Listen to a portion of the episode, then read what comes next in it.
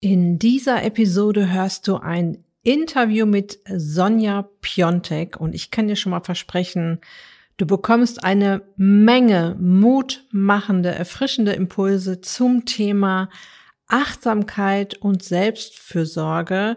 Und du weißt ja, dass es wichtig ist, dass wir unseren Stresspegel senken, denn ein Leben im Hamsterrad also chronischer Stress, ist dasselbe wie den ganzen Tag Cola trinken. Viel Spaß! Herzlich willkommen in der Podcast-Show Once a Week, deinem wöchentlichen Fokus auf Ernährung, Biorhythmus, Bewegung und Achtsamkeit. Mit Daniela Schumacher und das bin ich.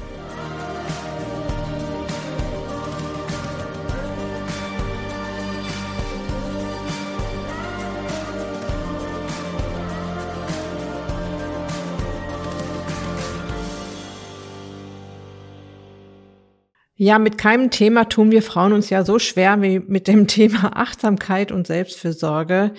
Und wie wir hier in einen guten Flow kommen, der uns auf jeden Fall gut tut, möchte ich heute mit der wunderbaren Sonja Piontek besprechen. Ich stelle sie dir gleich im Interview noch ausführlich vor. So viel schon mal vorab. Sonja ist eine wahnsinnig inspirierende Frau, die dir allein aufgrund ihrer Geschichte und ihrer Geschichten in dieser Episode eine Menge Impulse und Ideen an die Hand geben wird. Im Interview erzähle ich dir auch, warum ich mir beim Thema Achtsamkeit gerade mal wieder selbst an meinen eigenen Ohren ziehen muss. Das heißt, ich beschäftige mich gerade auch persönlich mit dem Thema oder wieder mit dem Thema. Und das ist ja auch genauso. Man darf sich auch immer mal wieder mit diesen Themen beschäftigen, um da auch wieder reinzukommen. Und dann fiel mir vor ein paar Wochen passenderweise der Spiegel-Bestseller Ich, mein Workbook für mehr Achtsamkeit von Sonja in die Hände. Und ich fand es so gut und auch mal ganz anders aufgezogen, dass ich Sonja direkt kontaktiert und gefragt habe, ob sie nicht Lust hat, sich zu den Themen im Buch interviewen zu lassen. Und was soll ich sagen? Wir haben ruckzuck einen Termin gefunden und hier sind wir nun. Ich wünsche dir viel Spaß mit diesem wohltuenden Interview, das dich ganz bestimmt motivieren wird, schon morgen ein wenig achtsamer mit dir umzugehen. Wenn es eine Säule im Ist dich glücklich Coaching gibt, die am ehesten vernachlässigt wird, die aber auch eine Menge mit dem Thema Gesundheit und Abnehmen zu tun hat, dann ist dies das Thema Achtsamkeit und Selbstfürsorge. Diese Säule darf aber dann auch nicht über den Tellerrand fallen, wenn du es wirklich ernst meinst mit deinen Zielen, gesund alt zu werden und dir eine, deine Wunschfigur zurückzuerobern und sie natürlich dann auch zu erhalten. Und ich freue mich deshalb sehr auf meinen heutigen Interviewgast. Sonja Piontek ist Coach und zeigt ihren Kundinnen unter anderem, wie sie sich den Phoenix Mindset aneignen. Sie ist Autorin des Spiegel-Bestsellers Ich, mein Workbook für mehr Achtsamkeit mit einem wunderschönen Untertitel, wie ich finde, mit dem richtigen Mindset zu einem zufriedenen Leben. Sonja organisiert Retreat-Reisen in die Mongolei, wurde vom Magazin Die Bunte als Powerfrau mit Herz und Verstand bezeichnet. Und ich möchte euch heute an ihrem Spirit, ihren Geschichten und Impulsen zum Thema Achtsamkeit und Selbstfürsorge teilhaben lassen. Ganz herzlich willkommen, liebe Sonja Piontek. Mensch, danke für diese so herzliche Einleitung, liebe Daniela. Ich freue mich wirklich riesig, heute hier bei dir sein zu dürfen. Und ich mich erst. Dann freuen sich schon zwei. Und hoffentlich ganz viele auch deiner Hörerinnen und Hörer. Ich möchte über eine Sache mit dir sprechen, die wir gerade im Vorgespräch besprochen haben, ähm, die ich gar nicht auf meinem Zettel habe gerade äh, äh, von all den Fragen, die ich dir gerne stellen möchte oder was ich anstoßen möchte. Du hast mir erzählt, dass du gestern aus Namibia zurückgekommen bist und erzähl doch mal meinen Zuhörerinnen, weil ich das so spannend finde, was da, was du da Tolles gemacht hast und ähm, warum du überhaupt dort warst. Sehr, sehr gerne. Also ich bin wirklich in der Tat gestern Abend erst aus Namibia zurückgekommen. Ich war dort und habe eine Expedition geleitet als erstes rein weibliches Team sind wir zu Fuß durch die Wüste Namib gegangen. In 144 Kilometern mit gefühlt einer Million Einzelschritte, fünf Tage lang, sechs Nächte haben wir es wirklich geschafft, diese älteste Sandwüste der Welt zu erobern. Und das war, das war eine Mischung aus brutal anstrengend, unglaublich erfüllend, befreiend, reinigend. Also da waren ganz, ganz viele Emotionen im Spiel und es war ein voller Erfolg. Wir sind durchgekommen, wir haben es wirklich alle geschafft. Ähm, aber es waren auch Momente dabei, da haben wir echt gekämpft. Und das ist ja oft so im Leben, dass Dinge Wege schwierig sind, dass man eben auch mal einen Schritt zurückgeht, dass man einen Schritt vorwärts macht, äh, zwei zurückrutscht, dass man auch mal auf die Knie fällt, dass man mal Schmerzen hat, dass mal ein Tränchen auch fließt. Aber dieses Gefühl, etwas dann wirklich erreicht zu haben, dieser, dieser Seelenfrieden, diese Erfüllung, das ist so beeindruckend. Und ich bin noch total, also ich bin echt noch ganz sandig, aber auch noch so richtig tief glücklich über das, was wir da mit 16 anderen Frauen aus der ganzen Welt erreichen durften. Wahnsinn. Und du warst auch noch die Leaderin. Ja, ähm, ja, und es hat unglaublich Spaß gemacht. Es hat wirklich viel Freude gemacht, trotz Wahnsinn. aller Herausforderungen. Tag und Nacht. Also ich stelle mir das äh, tagsüber sehr warm vor und nachts wird das ja sehr kalt, glaube ich, in der Wüste. Ne? Ja, also es war brutal heiß. Wir hatten Gott sei Dank ein paar Tagen ein bisschen Wind, was die Hitze ein bisschen weggenommen hat, was gut war. Ähm, und nachts wurde es echt bitterkalt. Was aber auch schön ist, weil du auch mal zum Durchatmen kommst. Mhm. Wie versorgt man sich dann auf so einer Reise? Also wir hatten ein hochprofessionelles Team an Wüstenexperten dabei, mit denen ich seit Jahren zusammenarbeite ähm, weil das einfach, das ist zu gefährlich. Also ich würde mir nicht anmaßen, mit einer Gruppe alleine durch die Wüste zu gehen. Das heißt, wir hatten ein medizinisches Team dabei, wir hatten Fahrzeuge dabei. Wir sind gelaufen, diese 17 Frauen, und hatten aber Fahrzeuge, die unsere Verpfle Versorgung mitgenommen hat, die unser Essen mitgenommen haben, unser, unsere Wasser vor allen Dingen auch. Wir hatten ähm, eine Sanitäterin und einen Arzt dabei. Falls was passiert, hatten gefühlt Tonnen an Elektrolyten dabei. Ähm, ja, das ist was, also ich habe in meinem Leben noch nicht so viele Elektrolyte zu mir genommen und es ist lebenswichtig.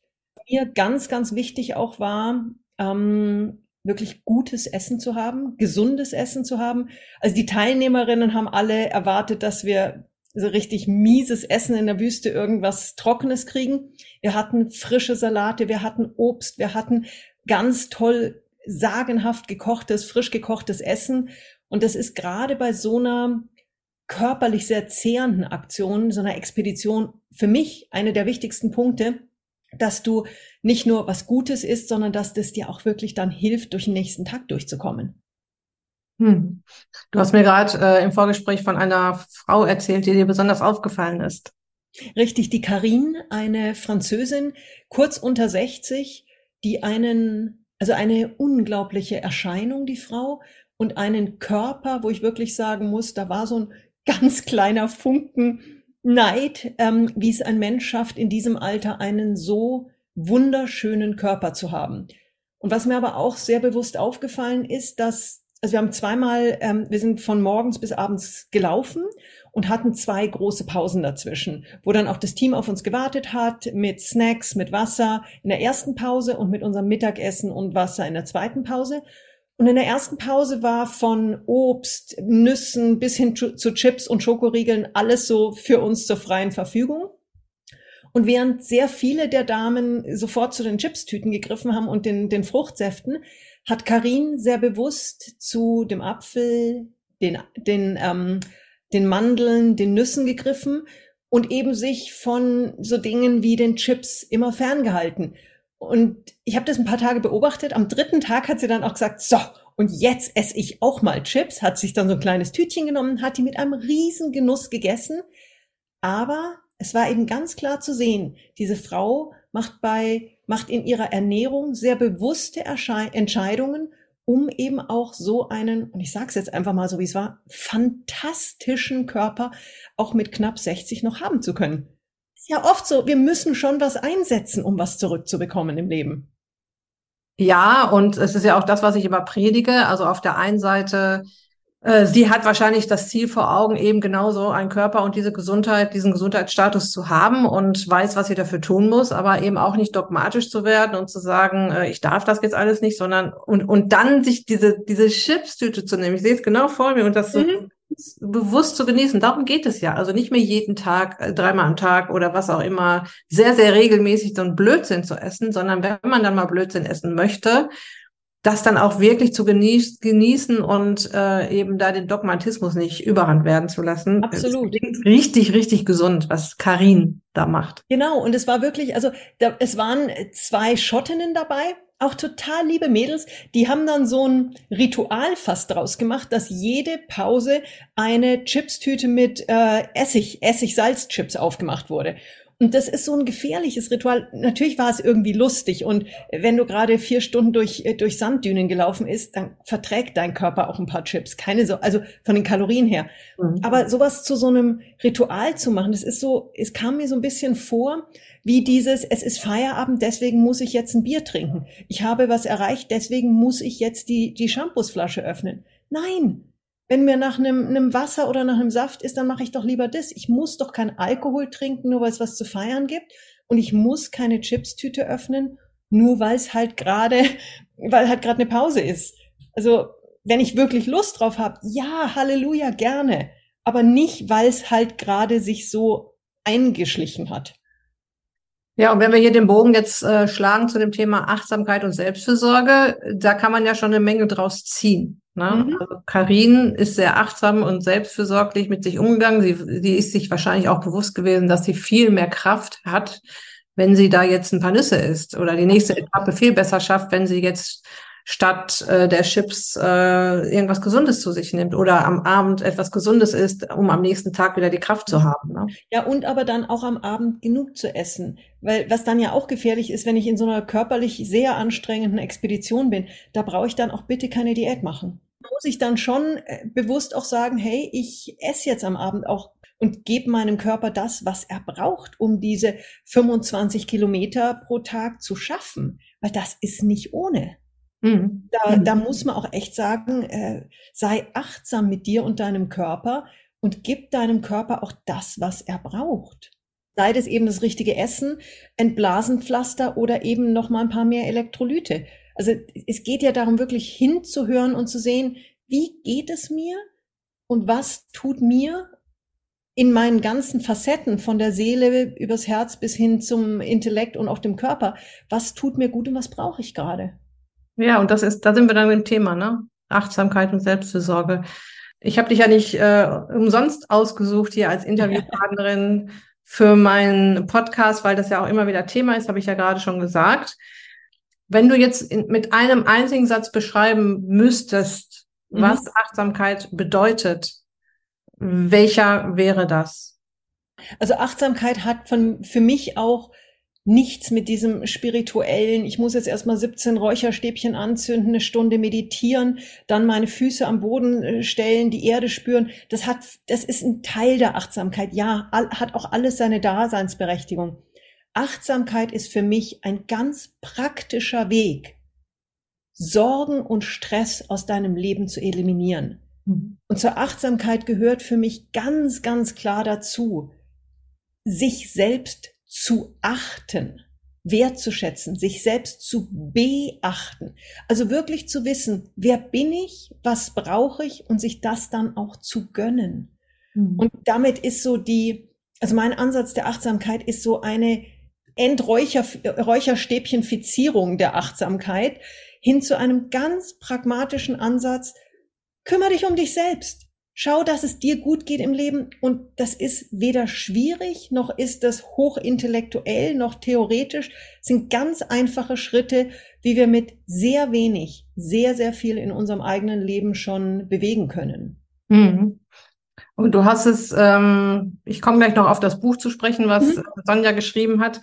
Ähm, und, aber ich habe da mir einen Satz rausgepickt. Ähm, Achtsamkeit ist das natürliche Gegengift gegen Sorgen und Stress. Ja. Was passiert mit unseren Sorgen, wenn wir Achtsamkeit üben? Wo gehen die hin?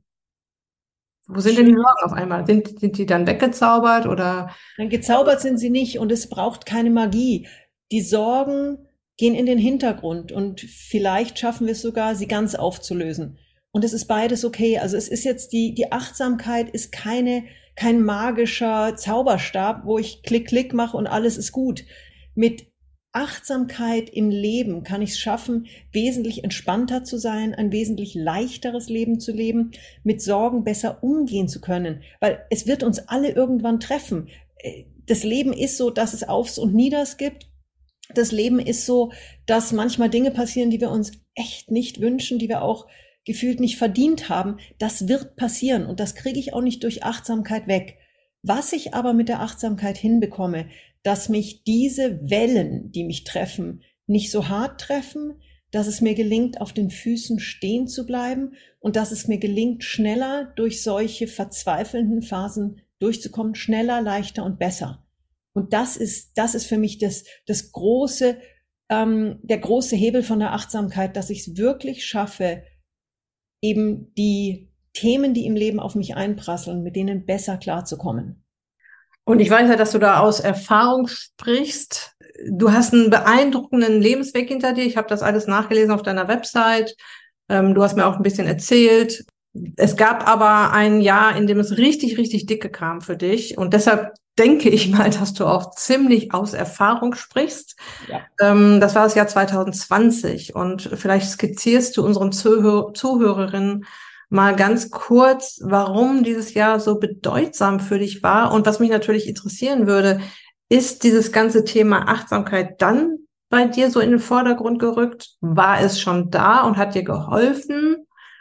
Oder war es auch vorher schon da? Oder wie, wie ist dieses Thema dann in dein Leben gekommen? Mhm. Also sehr, sehr gerne. Ähm, ich habe eine, ich habe ein Leben, was ähm, gelebt bis dato auch, was sich, ähm, was auf dem Papier aussah wie ein eine reine Aneinanderreihung von Highlights, von Erfolgen, äh, ein wirkliches Leben auf der Sonnenseite. Habe in sechs verschiedenen Ländern gelebt, eine unglaublich erfolgreiche Konzernkarriere ähm, absolviert, war die Marketingdirektorin für BMW in Asien, habe mich dann sehr bewusst selbstständig gemacht, habe dann eine wahnsinnig erfolgreiche kleine Agentur aufgebaut, eine, einen Preis nach dem anderen gewonnen, bin als Rednerin international ähm, durchgestartet. Und es war so ein Leben, wo du sagst, hey, äh, was, wie, wie viel geiler soll es eigentlich noch werden? Ähm, war in der Zeit auch mit einem Mann zusammen, der für mich die Liebe meines Lebens war, wo ich wirklich das Gefühl hatte, ich bin angekommen.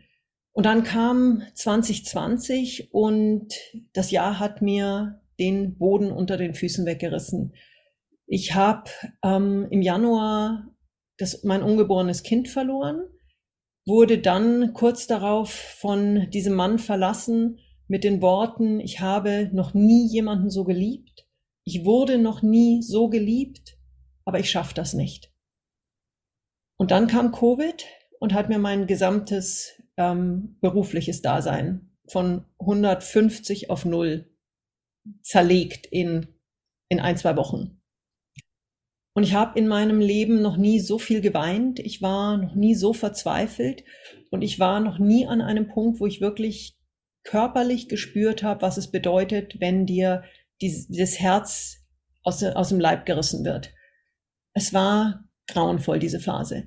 Ich war in einem sehr, sehr düsteren Teil der Tränen und habe dann aber irgendwann lag ich zusammengerollt wie ein Embryo in meinem Bett, habe bitterlich geweint und habe für mich in diesem Moment entschlossen, so möchte ich nicht weiterleben.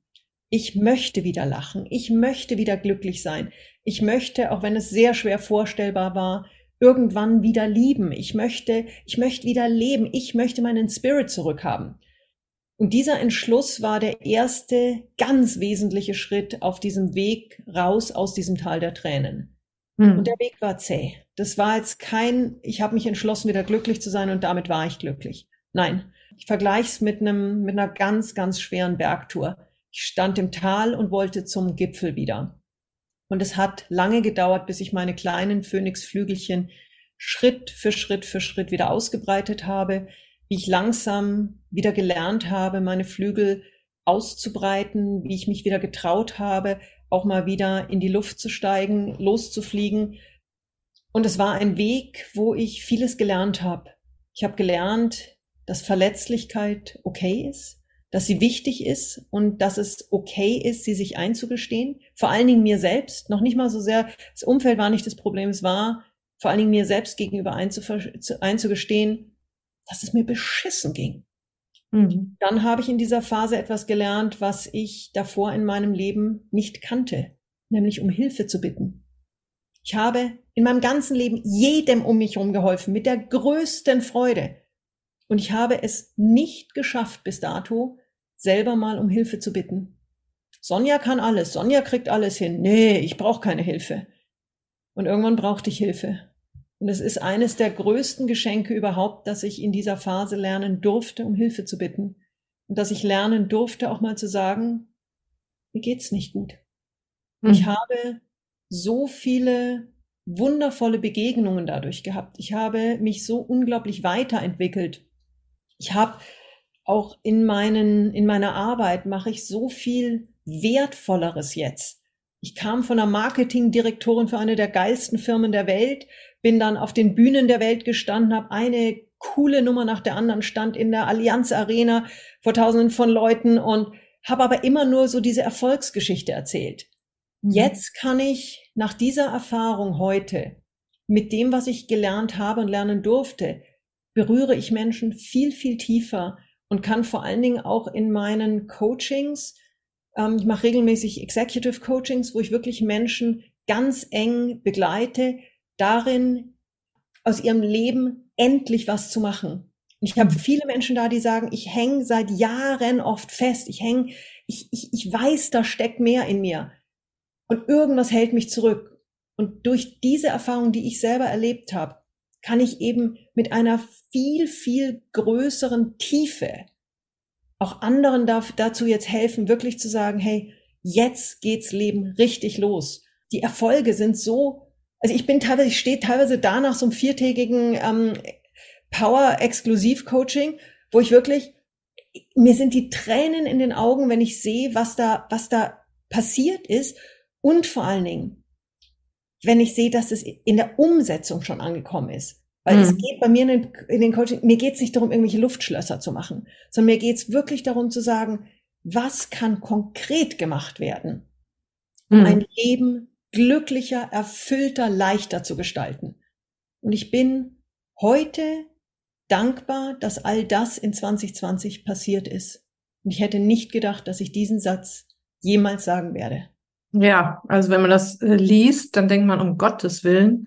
Und auch, ähm, du sagtest, das hat ewig gedauert. Also du bist ja Ende 2020 hast du ja schon, ähm, hast du eine Reise gemacht, um, das habe ich dann auch gelesen, um wieder zu dir selbst zu kommen. Aber ich möchte noch mhm. auf eine Sache äh, kurz äh, zurückkommen, was du gerade gesagt hast, um Hilfe bitten.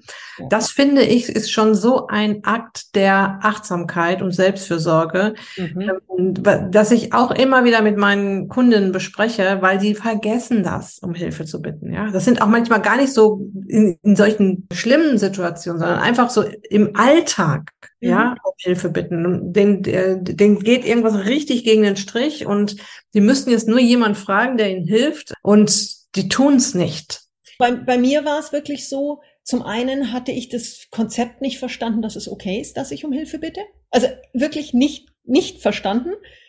Habe auch lange gebraucht, um zu kapieren, dass dieselbe Freude, die ich empfinde, wenn ich anderen helfe, mein Gegenüber vielleicht auch empfinden kann, wenn er mir hilft. Also das hat bei mir, war nicht, die Verbindung im Hirn war nicht da.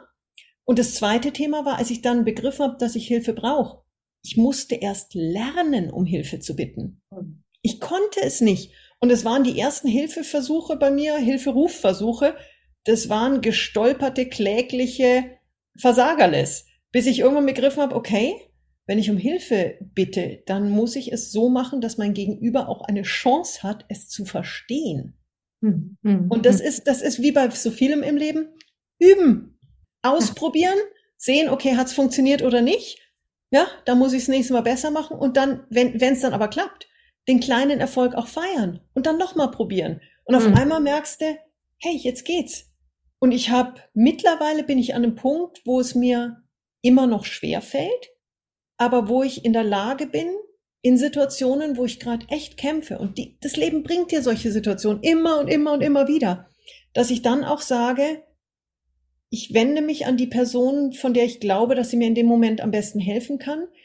Und wenn mich jemand anspricht und ein ernst gemeintes, wie geht es dir, fragt, also jetzt nicht so ein, und wie geht's? Durchlauf. Aber wenn einer mir wirklich in die Augen schaut und sagt, wie geht es dir? Dass ich dann auch den Mut habe zu sagen, mir geht's nicht gut. Und vielleicht auch noch den Satz dahinter, kannst du mich bitte kurz in den Arm nehmen? Ich brauche das. Mhm. Und es mhm. ist so schön. Es ist so schön und es, es tut so wenig weh, das zu tun und wir kriegen so viel zurück.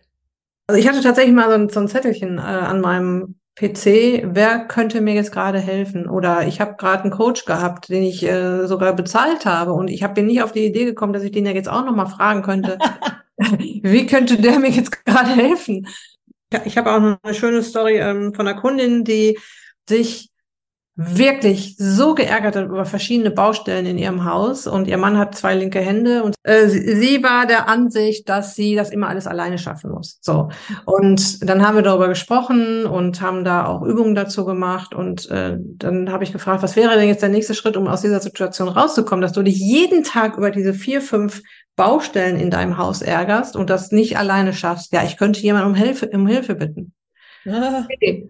Wen könntest du denn um Hilfe bitten? Ja, ich könnte zum Beispiel meinen Nachbarn fragen. Der ist zwar 80 oder um die 80, aber den könnte ich mal fragen. Sag ich, ja, was wäre jetzt der nächste Schritt? Ja, ich gehe jetzt da hin und frage ihn. Sondern ist sie da hingegangen und hat den Nachbarn gefragt. Der Nachbar hat gesagt, ja, natürlich helfe ich dir. Der hat sich total gefreut, dass der jetzt mit seinen 80 Jahren da noch eine Aufgabe bekommen hat. Gebraucht wurde, ja. Und dann haben die zusammen diese ganzen Baustellen im Haus nach und nach abgearbeitet, die total happy, hat dann auch gelernt, okay, das mit dem Hilfe um Hilfe bitten, das funktioniert ja tatsächlich. Und der Mann, äh, der Nachbar, total happy, weil er gebraucht wird. Problem. Ja, und so ist es doch oft. Ich hatte neulich auch so eine, eine ähnliche Situation, ein Coaching auch mit einem Corporate Team, ähm, wo es auch um das Thema um Hilfe bitten ging. Und da war ein Teilnehmer, der sich dann sehr geöffnet hat. Da ist er echt über seinen Schatten gesprungen und hat gesagt, ja, er hatte neulich eben ein Erlebnis, wo er an einem sehr, sehr wichtigen Projekt dran war und das zu 95 Prozent abgeschlossen hatte. Und er war so stolz. Und dann kamen aber diese letzten fünf Prozent und die hat er nicht hingekriegt. Und da hat er dann den Chef, den CEO, um Hilfe bitten müssen. Und ich habe ihn gefragt, ist es okay, wenn du offen sagst, wie es dir damit ging? Und er hat sich dann vor seinen Kollegen auch sehr geöffnet, hat gesagt, ihm ging's beschissen. Er hat sich so, er hat sich gefühlt wie ein Versager, wie so ein kleiner dober Junge, der es nicht hingekriegt hat und so dieses Versagen auf den letzten Schritten. Und er hat dann aber fragen müssen, weil das Projekt musste zu Ende gebracht werden. Der CEO hat ihm dann die letzten fünf Prozent auch gemacht. Und dann habe ich gesagt, so, und jetzt dreh mal den Spieß mal um, lieber CEO. Wie hast du dich gefühlt? Und dann hast du gemerkt, wie der erste richtig nervös wurde, weil es war ihm, also er in seiner Wahrnehmung war ganz klar, jetzt sagt der Chef, boah, was für ein Depp, jetzt musste ich dem das, das, das, die letzten, die Kuh vom Eis holen. Und der CEO lehnt sich zurück, fängt strahlen an und sagt, ich war so dankbar, dass ich zumindest ein ganz klein bisschen beitragen durfte zum Erfolg dieses Projekts. Mhm. Und dann war es ganz ruhig im Raum und der erste guckte ihn nur an und meinte, wirklich? Der andere sagte, ja, weil ich kam mir so, du hast es so souverän gemacht und ich war so glücklich, dass ich bisschen was beitragen konnte. Und da sieht man mal auch, was diese Wahrnehmung ist und diese Erwartungshaltung völlig unnütz. Mhm. Das zeigt einfach nur, fragt um Hilfe, bittet um Hilfe, traut euch. Und wenn mal einer wirklich nicht will, dann wird er Nein sagen und das ist auch okay. Mhm. Ja, und das ist, das ist ein Puzzlestein in diesem ganzen Achtsamkeitsthema, ne? Um Hilfe bitten. Ein ja. verdammt wichtiges. Sich Unterstützung suchen. Ja, äh, ich, ich gebe auch gerne das Beispiel, ich habe mir einen Staubsaugerroboter gekauft. Ne? Ja, lass den Kerl die Arbeit machen. Ja, der heißt Paul. Ne? Also, ja, soll ihn. Paul halt saugen. Ja. Also Achtsamkeit muss ja nicht wehtun und sie darf ja auch mit ganz viel Leichtigkeit sein. Ja. Also du musst nicht um fünf Uhr aufstehen, eine Stunde meditieren, dir dann irgendwie einen gruseligen Algenshake machen und dann zum Yoga laufen. Das hat nicht, also für mich ist Achtsamkeit ganz eine große Leichtigkeit im Leben, wo ich mir wirklich bewusst einfach immer wieder Glücksmomente schaffe, wo ich über mich nachdenke und einfach mir überlege, Was brauche ich? Wer bin ich? Was tut mir gut? Mhm. Einfach auch mal umsetze. Ja, genau. Und äh, da möchte ich jetzt mal auf das Buch zu sprechen kommen, das mir ähm, in die Hände gefallen ist, das mittlerweile ein Spiegel-Bestseller ist von ja, dir. Mega, mega. Weißt du, was mich daran am meisten freut? Mal abgesehen davon, dass es natürlich eine sagenhafte Auszeichnung ist. Spiegel-Bestseller bedeutet, dass das Thema wirklich relevant ist, dass sehr viele Menschen dieses Buch gekauft haben und dass es hoffentlich sehr viele Menschen hinführt zu einem glücklicheren Leben. Das ist was, was mich tief berührt. Insofern ein Halleluja auf den orangen Sticker. also ich habe ähm, für alle da draußen, die das äh, jetzt noch nicht kennen, es ist ein Arbeitsbuch, es ist ein Workbook. Ja. Man wird hier angeleitet, sich sehr mit sich selbst zu beschäftigen. Mhm. Und was mich jetzt natürlich interessiert, ähm, im Grunde genommen geht es ja eine ganze Weile erstmal darum, dass du dich mit dir selbst beschäftigst. Ne? Ja. Also, und es geht auch teilweise, das, das mag ich dann auch an solchen Büchern. Ich habe auch zum Beispiel das Sechs-Minuten-Tagebuch, ich weiß nicht, mhm. ob du das, äh, Sechs-Minuten Dankbarkeitstagebuch, ne? Ähm, da, geht, da sind auch ganz viele tolle Fragen drin. Und da geht's auch, da geht das so ans Eingemachte, dass ich die gar nicht so, so sofort beantworten kann. Da muss ich erstmal drüber nachdenken. Ne? Die Frage ist jetzt, warum legst du so einen großen Wert darauf, dass wir uns erstmal mit uns selbst beschäftigen, weil das Thema ist, es sind fünf Bereiche. Wer bin mhm. ich? Der erste Bereich. Der zweite, wo komme ich her? Der dritte, wo stehe ich im Leben? Der vierte, wo will ich hin? Und erst der fünfte ist, wie erreiche ich mehr Achtsamkeit und Zufriedenheit? Also was hat dich dazu motiviert, die, die Leserin erstmal aufzufordern, sich mit sich selbst zu beschäftigen? Es ist in der Tat ein ganz neuer Ansatz der Achtsamkeit. Ähm, der Veit Lindau, der ja auch das Vorwort geschrieben hat, hat auch gemeint, oh, als ich gefragt habe, ob er ein Vorwort macht, war sein erster Gedanke auch, oh, nicht schon wieder ein Achtsamkeitsbuch. Und er hat es dann aber mit sehr viel Freude gemacht, weil er gesagt hat, das ist wirklich ein ganz anderer Ansatz. Und es ist so wichtig, dass ich sich selbst mit auf diese Reise zu nehmen. Weil mir war ganz wichtig, eben keinen theoretischen ähm, keine theoretische Abhandlung zu schreiben, sondern es wirklich so aufzubauen, dass es mit viel Leichtigkeit dich an die Hand nimmt, dieses Buch, und dir wirklich für dich passende Wege aufzeigt. Also mhm. es ist zum Beispiel eine Frage, äh, ein, ein Kapitel, also die meisten Kapitel sind so eine Doppelseite, auch mal vielleicht vier Seiten, aber relativ kurz. Und da ist ein Bereich dabei, wer ist dein Umfeld? Wir mhm. sagen ja immer so schnell, zeig mir deine drei, fünf besten Freunde und ich sag dir, wer du bist. Ich habe das Ganze in dem Fall noch einen Touch weitergeführt. Schreib dir mal die zehn Menschen auf, die am prominentesten in deinem Leben sind. Das sind jetzt natürlich so die Klassiker wie Partner, Kinder, Nachbar, Kollege, Chef.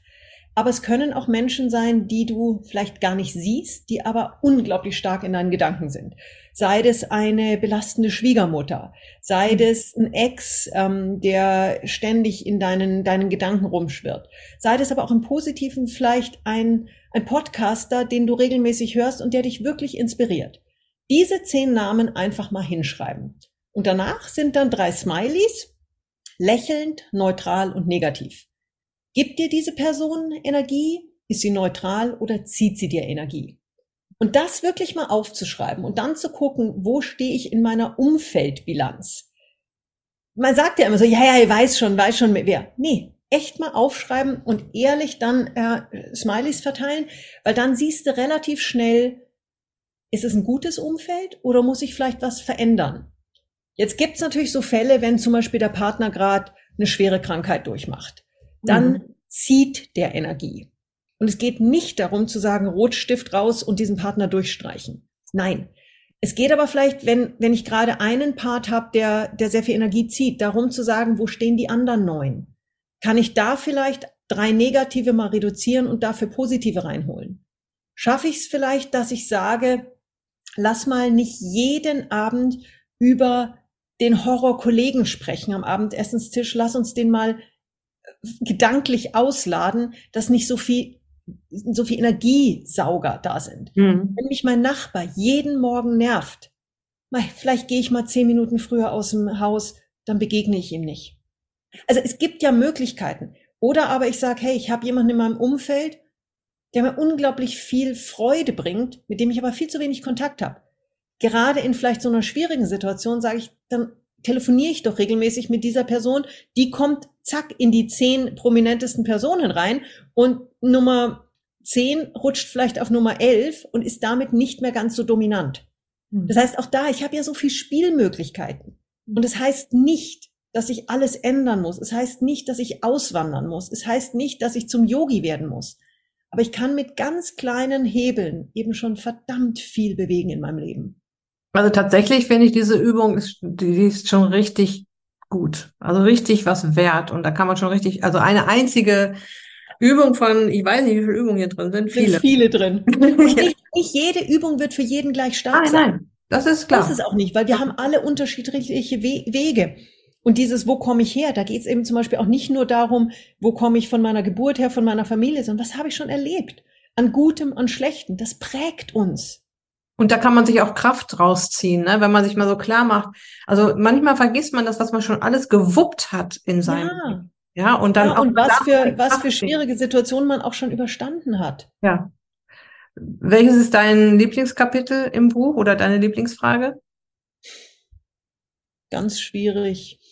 Ich glaube, was, was, was für mich ganz wichtig ist, auch sich wirklich erstmal zu überlegen, wie ticke ich, was brauche ich? Also wirklich dieses, dieses Thema, was tut mir gut? Weil wenn ich das nicht weiß, da brauche ich nicht drüber nachdenken, welche Achtsamkeitsthemen ich in mein Leben reinhol, weil wenn du jetzt zum Beispiel ein Mensch bist, der mit Musik nichts anfangen kann, dann bringt dir auch gute Musik hören nichts. Mhm. Wenn du ein Mensch bist, der halt körperlich irgendwie wahnsinnig viel Sport macht, dann brauchst du eine andere Ernährung als jemand, der keinen Sport macht. Also ich muss mich erstmal selber kennenlernen und selbst verantwortlich wirklich für mich in Aktion treten, bevor ich für mich die richtigen Wege finde. Hm. Und es gibt kein Allheilmittel. Das Einzige, was, was wirklich für alle gilt, ist, ich muss für mich die Entscheidung treffen, selbstverantwortlich zu sagen, ich nehme das in die Hand und ich möchte glücklicher, leichter, zufriedener, gesünder sein. Nimmt mir keiner ab. Ähm, jetzt, jetzt bist du ja auch, wie wir schon festgestellt haben, eine Powerfrau. Das heißt, du hast ja auch du hast ja deinen Kalender wahrscheinlich voll und du hast viel zu tun, gehe ich mal jetzt von aus. Mhm. Ne? Also ja. wenn man das so hört, dann geht man davon aus, die Person hat auch viel zu tun. Ähm, und das heißt, du wirst ja auch äh, in, in stressigen Phasen mal hier und da sein. Absolut. Gibt es da so, also mal so ganz konkrete Tipps, die du meinen Zuhörern geben kannst, wie man da mit solchen Phasen umgeht oder wie man so mit ganz kleinen Sachen da auch mal runterkommt oder mhm. äh, sich so wieder zu sich kommt? Also was mir unglaublich hilft in Phasen, wo ich, wo ich so das Gefühl habe, meine To-Do-Liste erschlägt mich, dass ich mir, obwohl die To-Do-Liste so voll ist, ganz bewusst Termine in den Kalender setze mit guten Freunden. Also ich gehe zum Beispiel heute, ich bin jetzt aus Namibia gerade zurück, meine E-Mail-Flut ist ein Tsunami grad. Ich habe wahnsinnig viel vorzubereiten. Bin in den nächsten zwei Wochen habe ich vier Keynote-Speeches in der Golfregion in Singapur, äh, in, in, in Deutschland. Ich habe dann nächstes, nächste Woche ein viertägiges 1 zu 1 Coaching. Also es ist viel. Und dennoch habe ich gestern eine meiner engsten Freundinnen angerufen und habe gesagt, lass uns heute zum Chinesen gehen. Kann ich es mir zeitlich leisten? Irgendwas in mir schreit nein, aber ganz viel in mir sagt ja, weil das genauso wichtig ist wie die Arbeit. Weil wenn ich das nicht tue, dann kippe ich irgendwann hinten weg. Hm. Und das ist eben also zum einen sich wirklich ganz bewusst Themen zu priorisieren, die dir gut tun. Und sei das nur mit einer, mit einer Freundin essen gehen, sei das nur eine Stunde laufen gehen.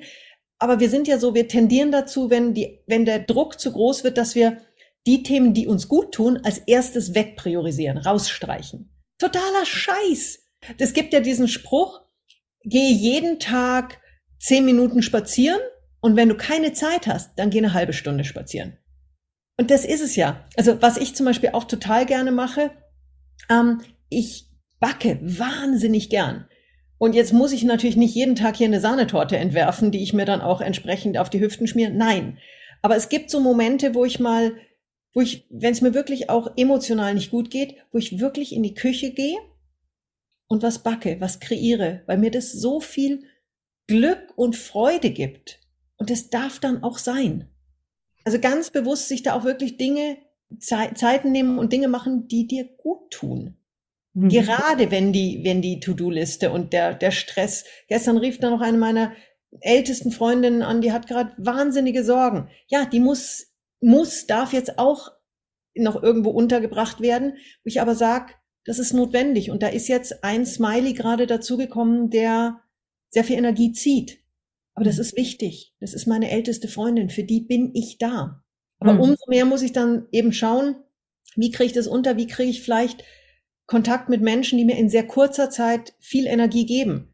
Und da ist meine Cousine so ein Paradebeispiel. Mit der telefoniere ich zwei Minuten und strahl für drei Stunden. ja, es gibt so Menschen, mit denen kannst du zwei Minuten lachen und deine Welt ist wieder in Ordnung. Mhm. Und es muss nicht immer ein, lass uns zwei Stunden über Probleme reden und dann geht's mir besser. Nein, ich kann auch mal einfach sagen, Daniela, ich brauche mal kurz fünf Minuten lachen. Ja, und dann wird fünf Minuten gelacht, dann wird weitergearbeitet. Es muss nicht viel kosten an Zeit, an Aufwand, an, an Kosten, an was auch immer. Und du hast gerade was ganz Wichtiges gesagt, was auch dann viele vergessen. Schreibst dir in den Kalender ja. deinen Termin und nimm den genauso wichtig wie alle anderen Termine. Also radier den nicht weg, streich den nicht durch. Der ist nicht verhandelbar, dieser Termin. Richtig. Ganz, ganz wichtig. Der ist nicht verhandelbar. Und natürlich, wenn dann in so einem Moment eben ein Anruf kommt von der besten Freundin, hey, mir geht's gerade beschissen, natürlich ist er dann verhandelbar. Weil dann, dann ist mhm. Emergency-Modus, dann musst du für den anderen da sein. Mhm. Aber eben mit diesem ganz Bewusstsein, ich muss auch für mich da sein. Und dann machst du vielleicht am nächsten Tag was für dich. Genau. Äh, gibt es denn so kleine Routinen, die du jeden Tag hast? Also, wo du sagst, das ist jetzt so meine Achtsamkeitsroutine, meine Morgenroutine, Abendroutine oder sowas? Ich versuche in der Tat aktuell jeden Tag eine geführte kleine Meditation zu machen, entweder morgens oder abends. Ich habe eine ganz schlechte Eigenschaft, die ich viele Jahre lang, Jahrzehnte hatte ähm, bin ich gerade an mir abgewöhnen, nämlich der Start äh, des Tages mit dem mit Social Media. Und für mich ist Social Media eine, eine Arbeitsbasis, ganz klar. Aber trotzdem, es ist es ist kein guter Start in den Tag. Und da bin ich. Ähm, es gelingt mir oft sehr gut. Es gelingt mir nicht immer. Und ich glaube, da müssen wir auch so weit ehrlich mit uns sein und auch weich mit uns, dass wir sagen, hey, wir sind nicht perfekt.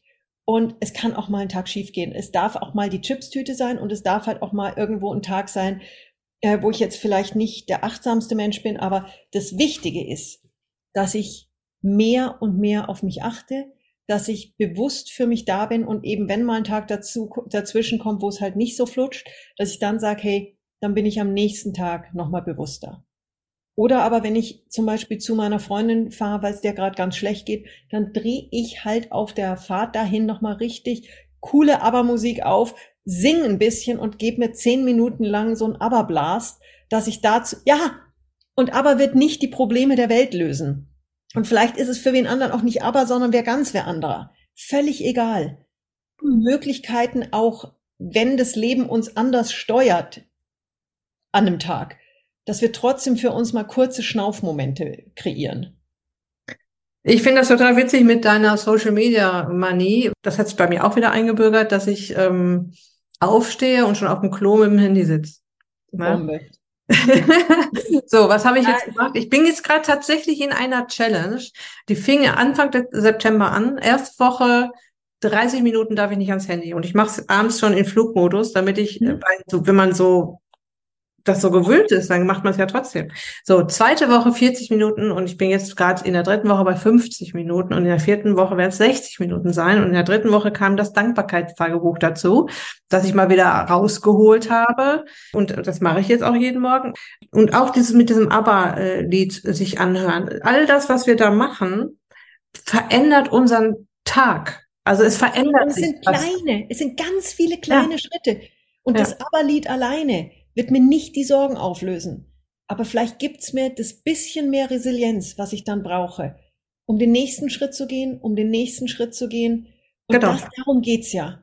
Ja, das ist genau das Thema Resilienz, was ich auch immer wieder versuche, meinen Kundinnen, Teilnehmerinnen, Podcast-Hörerinnen zu erklären, dass wir haben ja den Stress, aber ähm, was du auch ganz am Anfang schon gesagt hast, es geht ja darum, dass man da nicht gleich umkippt, wenn man mal so ein bisschen Stress oder vielleicht auch richtig Schmerz und, und, und tiefgreifende Erlebnisse hat, ähm, dass man da nicht umkippt, sondern entweder schnell oder relativ zügig wieder aufsteht oder sich sofort wieder zurückbiegt. Ne? Dadurch, dass man eben sich morgens schon so seine Portion Achtsamkeit geholt hat oder im Auto während der Fahrt sich so ein Lied angehört hat, das äh, tatsächlich macht es ja was mit einem. Ja, und ich vergleiche das immer auch so gerne mit einem Fußballspieler.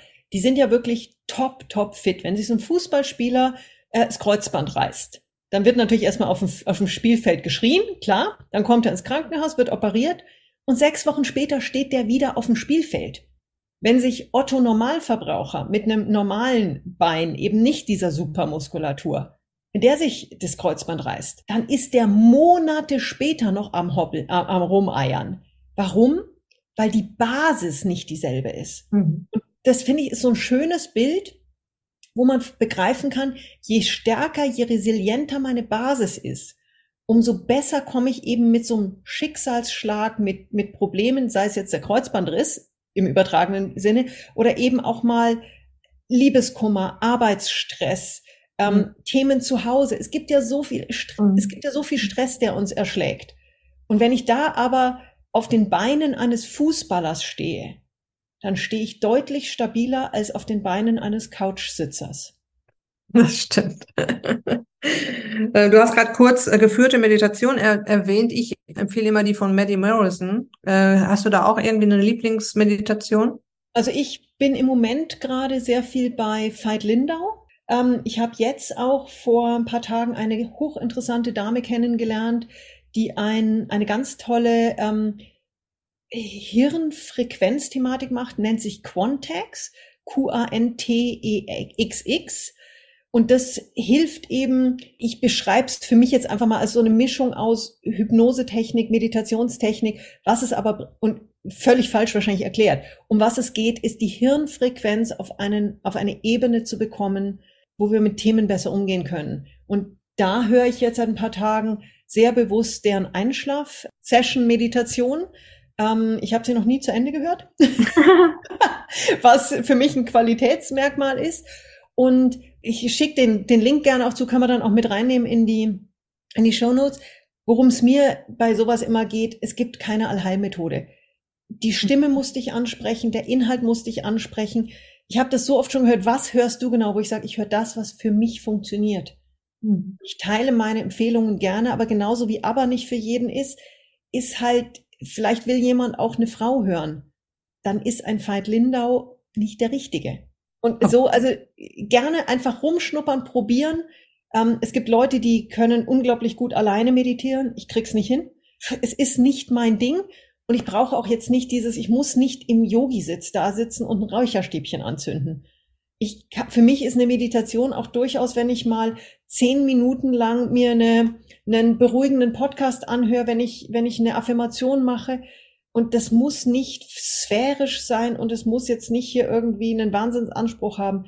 Ich einfach mal, vielleicht sage ich mir einfach mal zehn Minuten lang, was sind die Dinge, die ich in den letzten Tagen, die schön waren, die mir gelungen sind. Mhm. Das ist ja auch eine Form der Meditation schon. Ich mich einfach mal hinsetze und sage, hey, vielleicht auf so einer Autofahrt, ich, ich sage mir jetzt mal laut, worauf Dinge, worauf ich stolz bin gerade. Mhm. Das hat so eine Power. Ja, das vergessen wir ja auch so ein bisschen, uns mal selbst auf die Schulter zu klopfen. Ne? Ja, und das ist gerade in Deutschland kulturell ein Riesenthema. Du kannst es ja nicht sagen, wenn, du, wenn dir mal was gelungen ist. Ich hatte gestern zum Beispiel in der, in der, in der S-Bahn dann so eine, so eine nette Situation mit einer Dame, die irgendwie, die war echt grantig. Und es ist mir gelungen, eben mich nicht von ihrer Grantigkeit anpieksen zu lassen, sondern ich bin nett geblieben. Und ich habe mir danach, saß ich da, habe mir gedacht, wow, da bin ich gerade echt stolz drauf, dass ich sie nicht zurück angepöbelt habe, sondern dass ich freundlich geblieben bin und dass ich ihr sogar ein Lächeln geschenkt habe. Und solche kleinen Erfolge, die darf man echt mal feiern. Ja. Jedes Mal die Everest Erstbesteigung oder der Spiegel Bestseller Status sein. Ja, auch sowas darf gefeiert, soll, muss gefeiert werden. Aber eben gerade die kleinen Dinge. Feiert, Leute, feiert eure Erfolge, feiert Dinge, worauf ihr stolz sein könnt. Habt euch einfach mal lieb. Also einfach. Ist manchmal nicht so einfach, aber was ich, was ich ganz toll noch empfehlen kann, das ist eine Sache, die machen mittlerweile sehr, sehr viele meiner Freunde, meiner Coaching-Klienten und jeder war am Anfang total skeptisch. Und zwar habe ich in meinem Fotoordner auf dem Handy einen, einen Folder, ein, ein Album, wo Wertschätzungsthemen reinkommen. Das heißt, wenn mir jemand was total Nettes schreibt, sagt, gibt, mache ich sofort entweder einen Screenshot oder ein Foto davon und pack das in diesen Folder rein. Die erste Thematik, die dann kommt, ist, ja, du kriegst ja auch so viel tolles Feedback. Ich krieg ja nichts. Wo ich sage, leg ihn dir an, probier es aus und wir sprechen in einem Monat wieder. Und wirklich konsequent, wenn jemand sagt, Mensch, ich kenne Sie nicht, aber Sie, Sie haben so schöne Augen, darf ich Ihnen das kurz sagen. Aufschreiben, Foto machen, in den Ordner rein. Wenn dir eine, eine Klientin nach einem Coaching sagt, danke Daniela, durch dich habe ich so viel verändern dürfen in meinem Leben. Screenshot, zack, rein damit. Und dann mal nach einem, nach einem Monat wirklich schauen, wie viel ist da schon drin. Nach einem halben Jahr schauen. Ich habe erst gestern kurz mit einer Freundin gesprochen, der es gerade nicht gut geht. Und vor einem Jahr hatten wir genau dieses Thema und sie hat gesagt, ja, du kriegst ja immer was, ich krieg ja nichts. Der hat gesagt, Sonja, danke für diesen Tipp. Ich habe so viele tolle Nachrichten da drin und die helfen mir gerade echt, weil mir geht's gerade nicht gut. Und dann schaue ich ab und zu in diesen Ordner und lese einfach Dinge, die mein Herz berühren. Ja, das ist ein super Tipp. Also super Tipp, weil ich bin auch so eine Person, die, ich kriege natürlich auch viele E-Mails, SMS, Feedbacks und so weiter. Teilweise lese ich die meinem Mann mal vor, weil ich die so toll finde, wie die das, mhm. wie die sich bei mir bedanken und wie sie das auch beschreiben, was da alles passiert ist. Und dann sagt mein Mann immer, und was machst du jetzt damit? Wie fühlst du dich jetzt? Also ich hätte das schon wieder so einfach abgehakt, ne? So. Ja, und da, dafür, dazu tendieren wir. Ich habe gestern, ähm, nee, wann war es? Vorgestern habe ich erst wieder reingeschaut und habe eine, einen Kommentar oder ein Dankeschön einer, einer meiner ersten Coaching-Klientinnen überhaupt bekommen, die mir nur schrieb, Sonja, wir sind seit Jahren nicht mehr in Kontakt, aber es vergeht keine Woche, wo ich nicht in Dankbarkeit an dich denke. Oh. Mir sind die Tränen gekommen. Wahnsinn. Das sind so Momente, die tun wahnsinnig gut, wenn sie passieren. Könnte ich mich heute noch daran erinnern? Ich weiß es nicht. Wahrscheinlich, vielleicht wäre es durchgerutscht. Als, boah, ist das ein toller Moment und dann ist es vergessen. Und so ist er für die Ewigkeit in diesem Ordner. Mhm. Und es tut so verdammt gut. Und was kostet es uns? Zehn Sekunden Zeit, wenn so ein Ding ankommt. Tipp auch noch, ich habe sehr viel Fotos auf meinem auf meinem Handy und sortiere manchmal auch sehr schnell aus. Was ich mache bei diesen ähm, Wertschätzungsthemen, ich mache über Editiermodus mache ich ein Herzchen rein, so gemalt. Und damit weiß ich, dieses Foto wird nicht gelöscht. Mhm dass die wirklich, weil äh, so Screenshots sehen ja oft brutal hässlich aus. Mhm. Da, wenn da ein rosa Herzchen drüber ist, weiß ich sofort, hey, das ist in dem, in dem Wertschätzungsordner, das wird nicht gelöscht. Mhm. Ja, super Tipp. Sonja, sehr schön. Also, wir haben eine Menge Tipps von dir bekommen. Wir durften in deine Geschichten eintauchen. Ich gehe ganz stark davon aus, dass meine Zuhörerinnen hier heute unfassbar viele Impulse bekommen haben, Ideen bekommen haben. Und äh, selbstverständlich werde ich alles, worüber wir hier mhm. gesprochen haben, auf der Beitragsseite zu dieser Episode verlinken, also deine Website, das Buch, das ich ja, wie gesagt, hier auch liegen habe und wo ich dann auch mal rangehen werde in meinen mhm, 60 Minuten, die ich ja jetzt quasi habe ähm, am Morgen. Ja. ich muss ja auch irgendwas zu tun haben. Ähm, was heißt, muss man nicht, aber es macht einfach Spaß, sich mit sich selbst auseinanderzusetzen. Ich mache sowas auch gerne mal abends. Dann, Leute, macht euch schlau für das, was Sonja so alles anbietet. Und vielleicht habt ihr ja sogar eine Idee, wie sie euch helfen kann oder wie sie euch weiterbringen kann. Äh, ich habe gesehen, dass du da auch gerade eine Akademie gründest, ne? diese Phoenix Mindset Akademie. Richtig, grad. das geht dann im nächsten Jahr los und nächstes Jahr gibt's auch eine ganz besondere Coaching-Retreat-Reise in die Mongolei. Also da ist sehr, sehr viel gerade äh, am Laufen. Das Wichtigste ist, nehmt die Verantwortung für euch selbst in die Hand, seid es euch wert und meldet euch. Das Leben selbst verantwortlich in die Hand nehmen, das ist schon ein, ein Tipp für sich, ja. Ähm, Der erste wichtige Schritt. Und ein Tipp, der auch wieder mit dem Thema Achtsamkeit ganz, ganz viel zu tun hat. Mein Leben. Kümmere dich um ich kümmere mich um mein Leben oder du kümmerst dich um dein Leben. Und zwar, ich sage auch immer so gerne, du bist der wichtigste Mensch in deinem Leben. Ja, und das war ein Satz, mit dem ich jahrelang ganz schön gehadert habe, weil ich mir gedacht habe, wie egoistisch. Ja, also total. Also ich zuck auch immer noch im Flugzeug und ich fliege ja sehr viel, wenn es dann heißt, äh, im Falle des Druckverlustes bitte erstmal die Maske selber aufsetzen, wo ich immer noch so diesen Impuls habe, stopp, ich helfe erstmal allen um mich rum. Nein, verdammt nochmal. Maske auf und dann helfen. Weil wenn ich selber nicht die Energie habe, die Sauerstoffversorgung, die Achtsamkeit, die Stabilität, dann kann ich anderen nicht helfen. Ganz genau. Ein wunderbares Schlusswort, liebe Sonja. es war mir so eine Freude, liebe Daniela. Ich danke dir sehr für deine Zeit, für deine Geschichten, für deine Impulse und werde dich weiter im Auge, im Auge behalten und äh, mich fleißig durch das Buch hier arbeiten und so auch für mich selbst wieder so ein Stückchen äh, mehr Achtsamkeit in mein Leben bringen. Danke, danke. Ganz herzlichen Dank. Tschüss. Tschüss. Okay, ich denke mal, dass du dir aus diesem Interview mit Sonja jede Menge Impulse holen konntest. Und mein Tipp ist ja immer, sich kleinste Sache erstmal rauszupicken, sich ein kleines Ziel zu setzen, einen winzigen Schritt in die richtige Richtung zu gehen, zu reflektieren, was macht das mit dir? Tut mir das gut? Warum tut mir das gut? Und wenn wir reflektieren, was es mit uns macht, beziehungsweise wie gut es uns tut, wenn wir selbstfürsorglich mit uns umgehen, achtsam mit uns umgehen, dann fällt es uns beim nächsten Mal auch viel leichter, den nächsten Schritt zu machen. Wenn du mehr über Sonja wissen möchtest, du findest alle Links zu ihrer Website, zu ihrem Buch ähm, auf der Beitragsseite zu dieser Episode. Schau dich auf ihrer Website um. Dort findest du ihre Angebote, zum Beispiel auch das Retreat in die Mongolei oder auch ihre Akademie. Und ja, ich habe an dieser Stelle tatsächlich auch noch etwas Feines für dich. Und da geht es um das achtsame Essen beziehungsweise wie man über achtsames Essen, über Achtsamkeit und Selbstfürsorge und über ganz viele andere Säulen, die auch immer wieder Thema im Ist sich glücklich Konzept sind, also den Biorhythmus äh, mit reinnehmen oder mehr Bewegung in den Tag bringen und so weiter. Darum geht's in meiner Anti-Heißhunger-Toolbox Happy Not Hungry. Glücklich nicht hungrig. In dieser Toolbox habe ich dir über 50 Tipps und Tricks und Übungen und Anregungen, Impulse in Form von kleinen Kärtchen, die du dir auch ausschneiden kannst, zusammengestellt. Und damit kannst du auch einen ersten Schritt in Richtung Achtsamkeit machen, indem du nämlich dir ganz achtsam sagst, ja, dieses Heißhunger-Thema ist ein Thema für mich. Solange ich den nicht in den Griff bekomme, habe ich keine Chance abzunehmen. Also schnapp ich mir jetzt diese Toolbox von der Daniela und lass mich da mal so richtig schön inspirieren und an den Start bringen.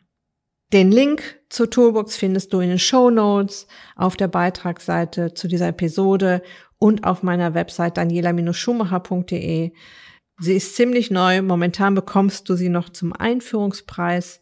Ja, und kann dir nur den Tipp geben, dir das nicht durch die Lappen gehen zu lassen. Okay? Also, das war's für heute. Ich wünsche dir jetzt noch eine ganz, ganz wunderbare Restwoche. Lass es dir gut gehen, pass auf dich auf, bleib gesund, ist dich glücklich, deine Daniela.